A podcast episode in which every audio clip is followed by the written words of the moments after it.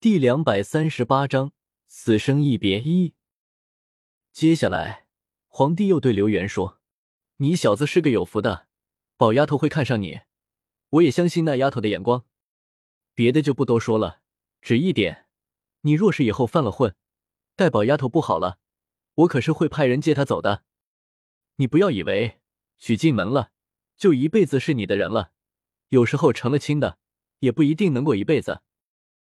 皇帝这么说的时候，眼睛无意间瞟向阿九。曾经阿九是皇后，皇帝以为成亲了就一辈子是夫妻，殊不知，若是不好好珍惜，一切都都会失去的。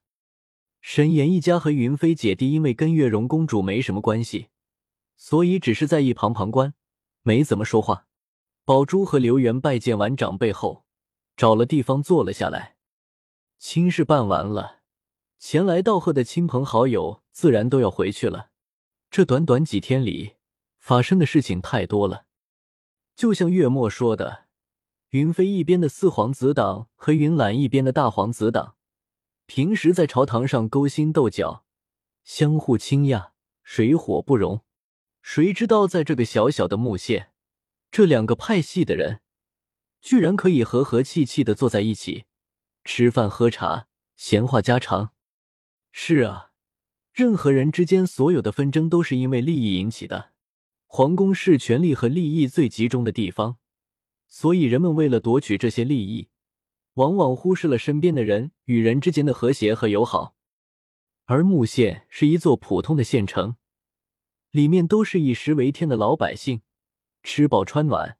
再有些积蓄就是最大的幸福了，没有过高的愿望，平平淡淡的享受着生活。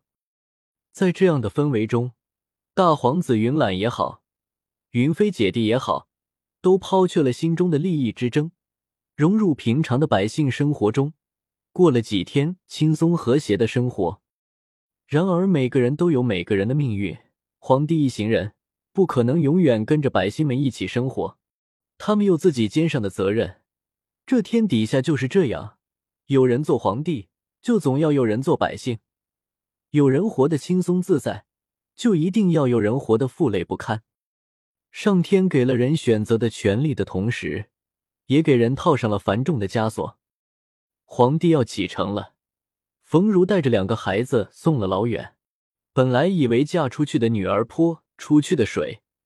这辈子再也见不到妹妹和弟弟了，谁知道在阿九这里竟然见到了自己的亲人。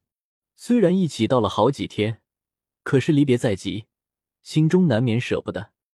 冯明对冯如说：“大姐，你放心好了，家里的爹娘都好得很，就算他们老了，不是还有我这个儿子吗？大姐，你放心好了。”冯如担心的说：“爹爹身为尚书。”可是官场险恶，必要的时候还是早早的退下来的好。我的相公和公公曾经位极人臣，最后退出官场后，过得比从前要自在的多。大姐，话虽这样说，可是每个人的选择不一样。现在二姐做着皇妃，还养了个皇子，只怕爹爹是不会舍得那些名利的。罢了，我跟你说这些做什么？你不要送了，有我在，你只管放心就好。可好了。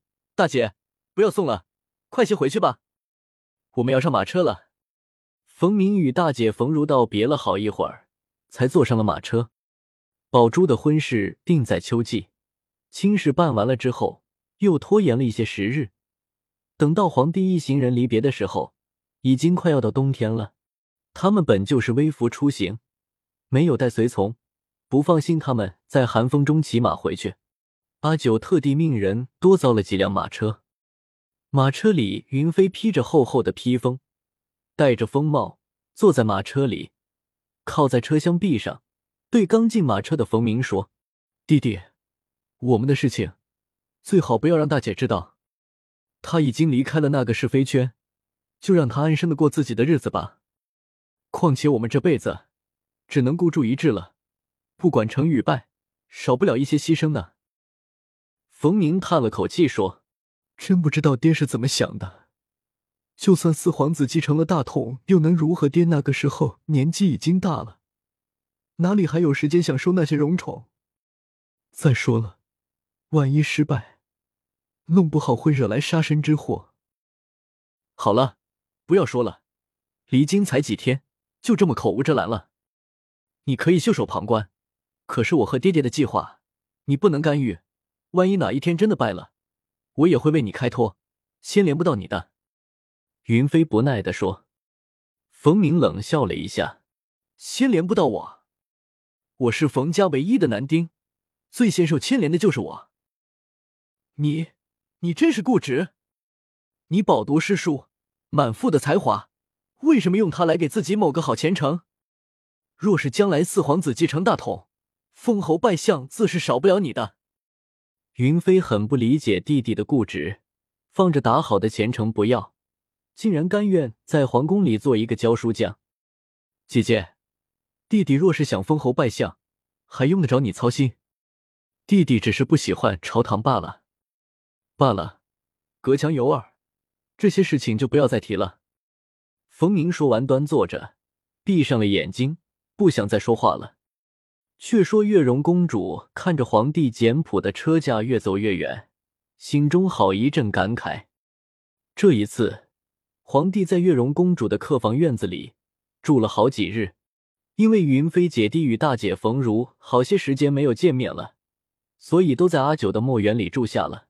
而云览是阿九的养子，如今又娶了媳妇，自然是要住在墨园，在阿九身边尽一尽孝道的。所以月容公主的秦园里就只住了皇帝一人。月容怀着忐忑的心情布置的客房。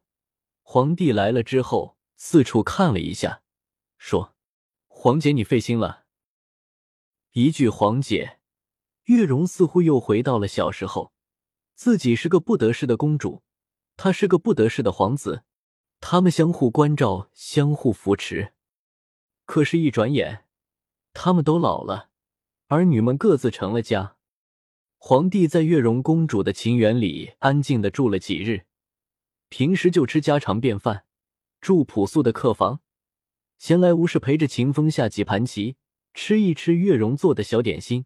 虽然宝珠出嫁，秦元忙活了几日，可是阿九早早的派人打点好了，所以月容并不怎么忙乱。当年的月容公主自胡国逃了回来，为的就是能陪伴在皇帝身边，远远的看着他，以解自己的相思之苦。可是经历好些事，又过了好些年，当初的心愿早已经面目全非了。